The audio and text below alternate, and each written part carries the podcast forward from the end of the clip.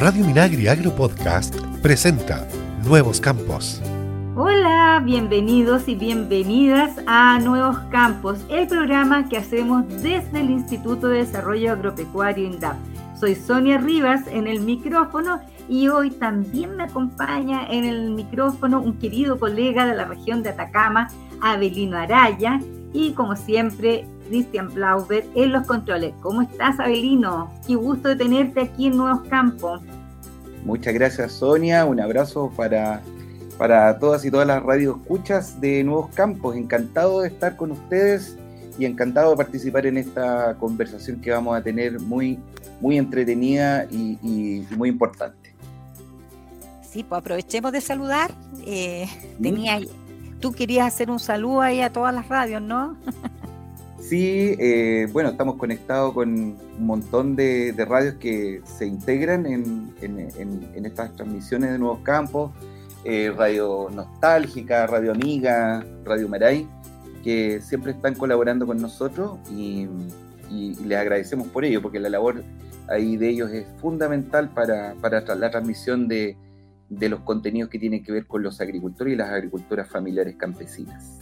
Oye, y aprovechemos de saludar también a las radios que, a las otras radios del sur, de allá de la Unión, de Fresia y de muchas partes que gracias. Punta Arenas, Arica, eh, no, nos retrans, retransmiten a nuevos campos, lo que es muy, eh, los agradecemos mucho para que tengan nuestra, tengan las informaciones para nuestra agricultura familiar campesina. Oye, Abelino, eh, bueno, como ya lo, eh, nuestro escuchas, radio escuchas, eh, ya se habrán dado cuenta, nos estamos trasladando a la región de Atacama, eh, ahí donde celebraron el mes del patrimonio. Bueno, seguimos con el mes del patrimonio, pero se, celebró con los productores de olivo, aquellas personas que nos surten con esos exquisitos aceites de oliva que además tienen denominación de origen. Así que felicitaciones a todos. Así es, Sonia, sí, eh, muy contentos aquí, yo creo que todo el mundo, sobre todo eh, el conjunto de familias, ¿verdad?, que, hace la olivicultura una labor diaria y con un gran significado, una gran historia que ellas van a comentar eh, y les vamos a tratar de sacar el jugo en todas estas, ah, en, en estos 20 minutitos, 25 minutitos que vamos a tener. Bueno, tú vas a presentar a todos nuestros entrevistados, pues. ¿no? ¿Cómo no? ¿Cómo vas a tener ese agrado de hacerlo? bueno, sí, eh, tenemos en primer lugar aquí la presencia de nuestra jefa regional de fomento, eh, Daniela Pino. Daniela, eh, un gusto en saludarte aquí para el programa Nuevos Campos y mm, para que nos dé un saludito ahí preliminar. Sí, eh, buenas tardes. Eh, bueno, los saludos. estoy muy contenta de participar en estas instancias de conversación para poder eh, mostrar también lo que hacemos en la región de Atacama y la importancia que tiene el rubro olivícola, sobre todo para nuestra institución. Gracias, Dani. Mira, y ahora me, traslado ya a la comuna de Freirina. Ahí está Carmen Castillo, ella es jefa del, del procesal de la comuna de Freirina y para que nos salude un brevemente, Carmen, ahí estás con nosotros, entiendo ahí al aire, eh, te saludamos. Hola, buenas tardes a todos. También muy contenta de estar participando en esta conversación. Además, relevar nuestro patrimonio alimentario, que es el olivar, nos motiva profundamente, así que muy contentos de estar acá en tan buena compañía. Muchas gracias. Gracias, Carmen. Oye, y tenemos también a, a Patricia Carmona. Ella es una agricultora de la comuna de Huasco ahí está participando, está justamente en la oficina del profesor de Huasco, muy contenta de participar también en esta actividad. Les saludamos, un abrazo para ti, Patti. Hola, buenas tardes. Eh, soy agricultora, agricultora y, y Estoy por tradición familiar. Oye, eh, eh, participar con ustedes es un gran programa, Belino. Ah, mira eh, cómo nos estamos aquí reuniendo con este conjunto de mujeres. Bendito seas, Abelino, entre este conjunto de mujeres que te estamos rodeando. Te estamos aquí dejando un poco loco.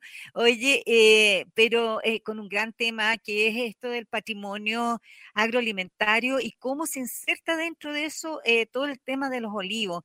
Y en ese sentido, a mí me gustaría preguntarle aquí a la, mm, a la jefa del profesor, a Carmen Castillo. Oye, Carmen, ¿cómo se ustedes toman este tema de, del olivo o, de los olivares o de la olivicultura dentro de este patrimonio? Bueno, eh, yo he tenido la oportunidad de trabajar aquí en la comuna de Huasco también y Freirina y empaparme con los olivicultores de ambos territorios. Soy descendiente de un productor olivícola eh, tengo mis raíces bien profundas y eso también me motiva mucho a trabajar con el rescate y la valorización y darle la puesta en valor del olivar del Valle del Huasco, el que en algún momento estuvo medio dormido todo este tema porque no hubo recambio generacional, nuestros olivicultores envejecieron, siempre el campo no era una buena alternativa para desarrollarse, entonces dieron las oportunidades de salir a sus hijos y hoy día el recambio generacional estuvo muy, muy lento. Además, también nos pasó que los jóvenes no están volviendo y creo que relevar el patrimonio para su mantención, el tema de las parcelas de agrado también nos está afectando profundamente, se están desarrollando olivares de más de 100 años porque tenemos una tradición tremenda en nuestro territorio, así que yo creo que es importante ponerle el valor y darle el lugar que se merece nuestro olivo aquí, en no solamente en el valle, sino también en todo, en todo el país, porque las aceitunas del Valle del Vasco son reconocidas en todas partes. Yo quería preguntarle a Patti, eh, Patricia, eh, bueno, eh, tú has sido una, agricultora muy, muy, reconocida y con un gran, una gran riqueza que, que has vivido, ya lo decías tú, por pertenecer también a familias olivicultoras y, y ¿qué, ¿qué, te pasa a ti? ¿Qué, ¿Cómo lo sientes esto de tener que ser transmisora como mujer de, de, de todo lo que son los sabores, decía Sonia, y saberes al inicio del programa? Eh, respecto a este maravilloso fruto que tenemos ahí en el, en el Valle del Huasco, Patricia? Eh, para mí es un orgullo estar participando acá con ustedes y dándole a conocer las formas y la manera de cómo nosotros eh, preparamos la aceituna, cómo la cosechábamos, cómo cuidamos, cómo protegíamos el olivo, todo eso yo, por ejemplo, por, mi papá, es un gran, un gran agricultor de la zona que me enseñó todas estas cosas. Gracias a él, yo he aprendido mucho en la agricultura. Ya, vamos a hablar un poquito de eso en detalle, ¿verdad? Y em, tenemos también aquí una pregunta para nuestra jefa regional, que, bueno, también está participando y apoyando activamente nosotros como institución eh, en el desarrollo de este rubro. Eh, Daniela, mira, eh, una mirada, una breve mirada de lo que nosotros como institución estamos haciendo en el día a día eh, por, la agricultura, en particular por los pequeños y las pequeñas olivicultoras en, el Valle del Huasco y también en otras regiones, pero esencialmente en este, en este valle hermoso que tiene, decían ahí, denominación de origen, pero además eh, agregando eh, productividad, incrementando productividad, mejorando condiciones de vida de tanto habitante rural que hay en, estas dos comunas, Freirina y Huasco, que, sobre la que estamos hablando, eh, Daniela. Bueno, sí, bueno, para empezar, el rubro de la olivícola en, este caso es muy importante en nuestra región ya es un rubro desarrollado hace muchos años en donde el INDAP a través de sus distintos instrumentos ha intentado potenciar su desarrollo y también su permanencia en el tiempo.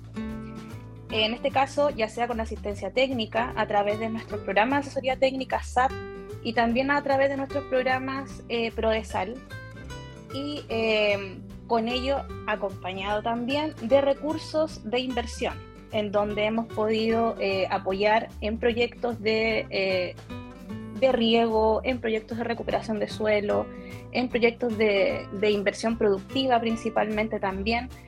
Y por lo mismo eh, valoramos el, el, sello de denominación de origen que actualmente tiene la provincia del Huasco y su aceite de oliva, que con esto da un valor agregado a todos sus productos y un reconocimiento de la actividad agrícola que ya es centenaria en, este sector en específico.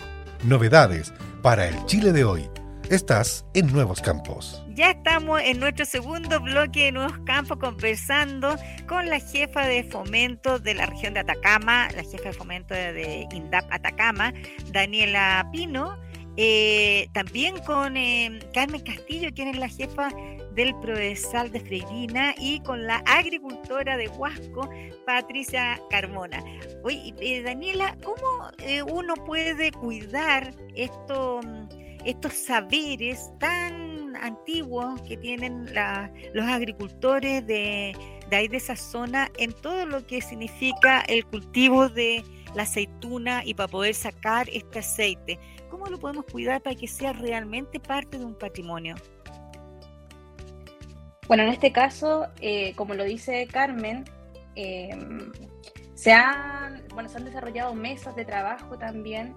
El, el compartir el saber haciendo entre las organizaciones, entre las mujeres, entre los grupos de mujeres, entre los agricultores de cada sector, ha sido súper importante. También el traspaso de la experiencia a los jóvenes se ha intentado eh, fomentar también por parte de nuestra institución, pero esto eh, parte todo desde el hogar, desde los predios, en donde ahora los jóvenes han tenido un, papel súper importante y, ahí Carmen es parte uno de, los jóvenes del sector que ha intentado preservar la actividad, sobre todo en el tema olivícola. Y nosotros como institución también eh, hemos intentado y estamos desarrollando instancias de participación y de fomento a través de los jóvenes para que este tipo de actividades eh, no se pierdan en el tiempo. Es súper importante porque eh, si no, no miramos hacia nuestros jóvenes para que vayan preservando estos saberes, eh, estamos mal.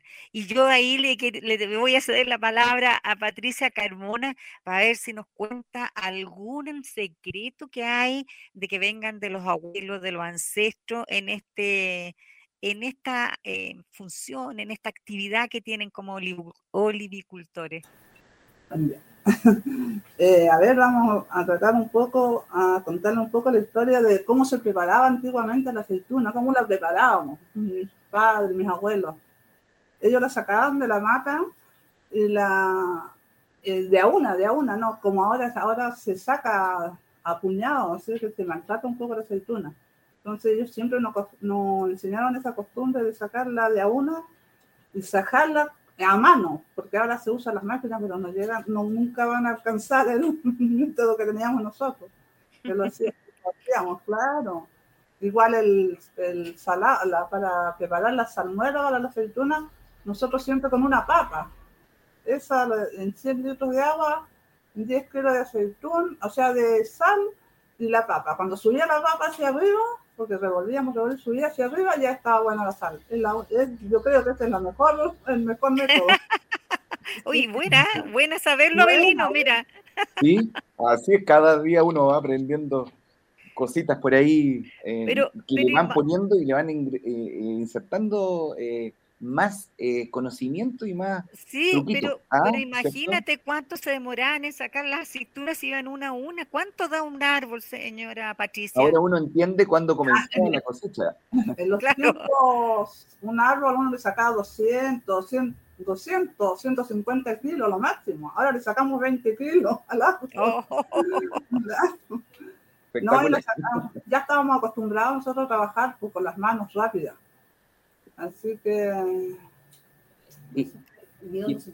quería preguntar yo eh, a, Carmen, porque estábamos hablando de recetas, de sabores, y, justamente el sabor y las características de, la, oliva em, después se trasladan a lo que son los productos de la oliva, en este caso el, aceite. Yo recuerdo por ahí, por el año 2005, 6, 2006, se inicia este tema de, a través de una universidad, eh, de, poder levantar eh, eh, las primeras bases, la línea base para, la generación de un sello de, denominación. Entonces vino trabajando muchos años, ¿cierto?, con el gobierno regional. pero ahí hay, uno sabe que en el componente de sello hay, hay varios pilares, pero hay tres fundamentales, que son la gente, los relatos y las características propias del, de, en este caso, el subproducto que es el aceite de oliva. Yo, yo creo que el Carmen ahí como que no, nos retrate, nos, nos grafique un poquito Eh, ¿Cómo llegan a eso? ¿Cuánto ha sido la lucha, cuánto ha sido la pelea que han dado por obtener eh, algo que les es propio? ¿verdad? Bueno, el tema de la denominación de origen fue un tema bastante largo, ya que todo el mundo conoce la aceituna del Valle del Huasco, aceituna del Huasco reconocida a nivel nacional, tiene su fama, pero resulta que esta fama la estaban usando otros y nosotros mismos estábamos desprotegiendo nuestro territorio. Así que en eso nace un poco el tema de la denominación de origen. Nos agrupan olivicultores donde generan un, un manual de uso y control, el cual utilizan con todos los reglamentos que ellos, para, todos los reglamentos que necesitamos para poder certificar esta, estos aceites.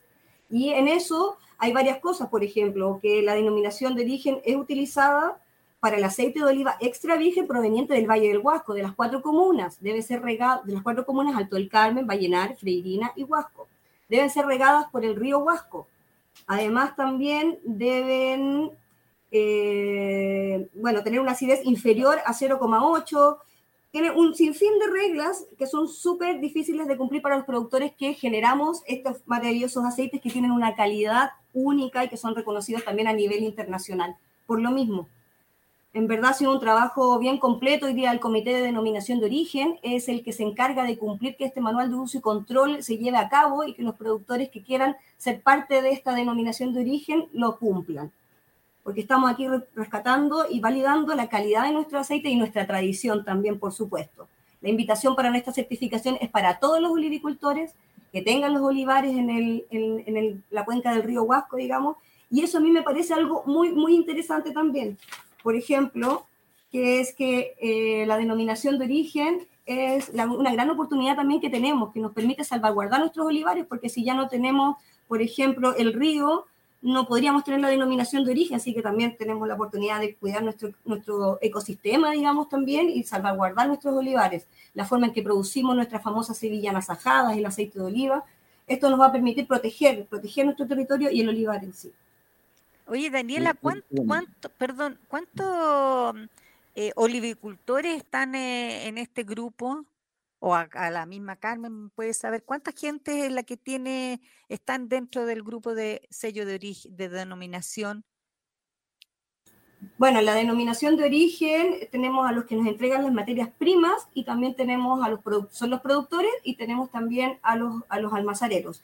Hoy día hemos tenido, ya vamos a nuestro cuarto año, me parece, de certificación y hemos ido certificando entre cuatro, primero cinco almazaras, después fuimos cuatro, ahora vamos tres y este año la certificación es anual. No es como otras certificaciones que son por solas, como la del pisco, por ser parte del territorio. Esta es una certificación que año a año tenemos que estar realizando los productores para poder mantenerla, digamos, porque los aceites, a diferencia del vino, se van degradando a medida que el tiempo pasa. Ya, pero no todos los que sacan eh, aceite de allá tienen esta denominación de origen, o sea, tienen que... A eso voy. ¿Cuánta gente, ¿Cuánta gente es más o menos? ¿O tienen que llevar un sello en las botellas para saberlo? Efectivamente, llevan un sello. Este sello eh, tiene toda la información. También tiene un sello del Comité de Denominación de Origen que entrega foliado y además también tiene un sello de INAPI del Instituto Nacional de Propiedad Intelectual. Así distinguimos un aceite de oliva con denominación de origen. El año pasado certificaron tres almazaras, que fue Payantume, Alma del Huasco y Alviña. Y Azair, perdón, fuimos cuatro, Azair también. ¡Ay, qué bueno! Y bueno, es un trabajo, es un trabajo que hacemos, igual eh, es medio nervioso también porque este año ya nos estamos preparando para la nueva certificación, ha sido un año que ha habido poca materia prima en los árboles, hay pocas olivas, eh, el, olivar tiene esa, esa característica que es añoso, contarles que la denominación de origen también es la única en América, o sea, en América, ni siquiera Sudamérica, América y las denominaciones de origen están en Europa, generalmente las del aceite de oliva, y estamos aquí en este pequeño territorio maravilloso y tremendamente vulnerable ubicado en el desierto de Atacama llamado Valle del Huasco. Así que eso es una bendición para todos nosotros. Para una buena cosecha el agua es absolutamente necesaria, pero contar con ella requiere de un permiso llamado Derecho de Aprovechamiento de Aguas, el que debe estar inscrito y regularizado. Para ayudarte, contamos con el BLA, Bono Legal de Aguas, un instrumento del programa de riego del INDAP que busca apoyar a las y los pequeños agricultores en esta tramitación. Para más información acércate a tu agencia de área INDAP o visita indap.cl. INDAP 60 años transformando el campo. Ministerio de Agricultura, Gobierno de Chile. Porque el campo es el futuro para el Chile de hoy. Seguimos en Nuevos Campos. Estamos conversando en Nuevos Campos con eh, eh, Daniela Pino, quien es la jefa de fomento de INDAP Atacama, con Carmen Castillo, quien es la jefa del Provesal de Freirina, y la agricultora del Huasco, Patricia Carmona, quien ella se dedica a la olivicultura, además de ser hortalicera. Eh, Pura y bueno, puras mujeres y nos acompaña nuestro querido colega Abelino Araya, quien trabaja ahí en la zona, eh, sobre esta, cómo se inserta este, esta mm, especie en, dentro del patrimonio agroalimentario de nuestro país.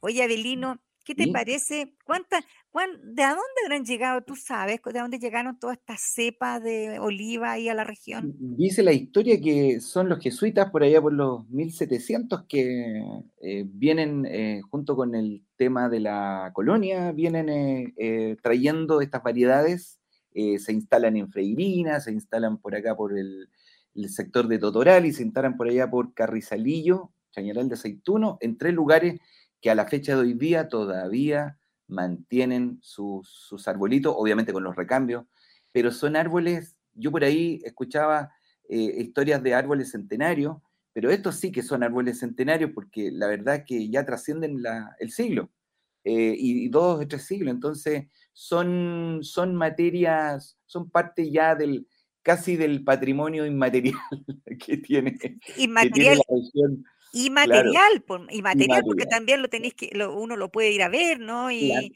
exacto. Tengo, ah, Me recuerdo que hace unos años tú mandaste, me mandaste una fotografía de unos árboles que tenían como 300 años que estaban ahí en camino a Caldera sí, exactamente. Hubo ahí un proceso con una universidad también de acreditar la vejez, ya la antigüedad de, de algunos, de algunas, de algunos arbolitos en, en, en Huasco Bajo y, y, en esa zona. Entonces, no es, no es eh, un asunto tan, tan que uno podría decir, mira, sí, la historia, qué sé yo, porque son casi, estamos hablando de 300 años fácilmente, eh, de, si es que no más, eh, de historia e intervenciones de, la, de olivicultura en, el valle, tanto que se, se, entrecruzan con las historias de las familias por generaciones, y por eso mismo yo quería ir al punto de nuevo con Patti Carmona ahí, para seguir hablando de estos sabores. Fíjate que me, quedé pensando en la, aceituna sajada y, y, habrá alguna otra preparación, Patricia, por ahí que uno pudiera decir, ah, esto es lo que nos caracteriza y, esto es lo que nosotros valoramos. Eh, el tema de cómo se cosecha, cómo se cocina, también cada familia lo hace de manera eh, única, especial, eh, Patricia. nosotros, por ejemplo, por tradición, siempre cocinamos, preparábamos las aceitunas con quesito de cabra, cebollita, era un mm. que le llamamos. le llamamos nosotros, esa es la manera de, para la hora de once, su plato de aceituna en la mesa, y, lo más natural, pues sano, porque la preparación de nosotros es sana, nosotros lo hacemos, no la hacemos con químicos, sino que con, con sal, solamente sal, es lo único que la utilizamos. Igual la verde, por ejemplo, en el caso de la aceituna verde, nosotros para poder, porque la sacamos al sereno, ¿sabes? nosotros tenemos una costumbre de sacarlo al sereno ¿ah? La aceituna cuando ya le falta muy poco para la preparación, la sacamos, el sereno que le llamamos, la colocamos en, un, en unas bancas, o en unas mesas, eh, cuando es verde la aceituna, para que se ponga más oscurita, negra, para que cambie de color y bote todo el amargo que le queda. Pati, ¿qué nos falta eh, para poder darle a conocer a más gente? Estamos encadenados aquí a esta hora con todo Chile, digamos, de las radios asociadas, ¿Cómo, le decimos un poquito más a la gente cómo eh, la importancia de, conocer, de venir a conocer, de venir a probar eh, estas recetas maravillosas que, hablas tú y, y, darla a conocer en, otras latitudes? ¿ah? ¿Cómo, lo hacemos? ¿Cómo, ¿Cómo crees tú que podríamos eh, darla mucho más visiblemente a, conocer a la gente? invitar a todos los turistas que vengan a, servirse las ricas aceitunas de acá del valle, de Huascobaco, o sea, de Huascobaco, porque son yo creo que son las mejores, y las mejor preparadas. Eh, sí, pues tenemos un campo, tenemos una primavera también, que es maravillosa acá en el tiempo de, de invierno, o sea, de primavera. Así que ahí... y solamente... Patricia, solamente eh, la aceituna ustedes la comen así nomás en platito o, pueden o hacen preparaciones. Nada, empanada también se, se prepara de varias eh, aceitunas rellenas, el paté de aceituna, hay varias cosas que ahora se Claro. Pero, ¿Y usted hace paté? ¿Hace paté de aceituna? Sí, sí, también hemos practicado con todas esas cosas, que son cosas de ahora, nosotros antes no, pues las, las sajamos, las preparamos sajar, las servíamos. Ahora hay muchas cosas que se preparan con la aceituna. Ya, ahora yo tengo una consulta. ¿La aceituna siempre es verde? No, no. No, la aceituna es, negra y es verde. Negra y verde. claro. Lo que pasa es que como, como usted dijo que ponían las verdes en una parte para que ah. se pusieran negras, pensé que a lo mejor salían todas verdes y se ponían algunas negras y otras verdes.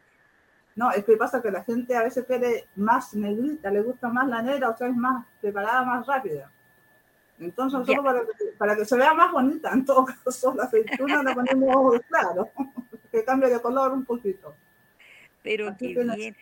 Ya, señora Patricia, ¿cuánto usted desde que nació que aprendió a trabajar en, en, todo lo que significan los olivares? Sí, de chiquita que nosotros, yo, o sea, yo estoy con mi papá de chiquita prácticamente, los siete años que murió mi mamá, entonces nosotros él andaba con nosotros enseñándonos a limpiar la hortaliza, a la aceituna, enseñándonos. Él tiene, a esta edad, o sea, este, este él tiene 96 años y todavía uh, nos sigue enseñando y retando cómo se hacen las cosas, cómo se trabaja, cómo se, cómo se pide el olivo, todas esas cosas. Ay, lo encuentro increíble, todos estos saberes que tienen Abelino y, y, y sabéis que te envidio un poquito, ah, porque tú tienes la posibilidad de ir, ver y conocer todo cómo se trabaja eh, en un patrimonio que a veces no se releva lo suficiente.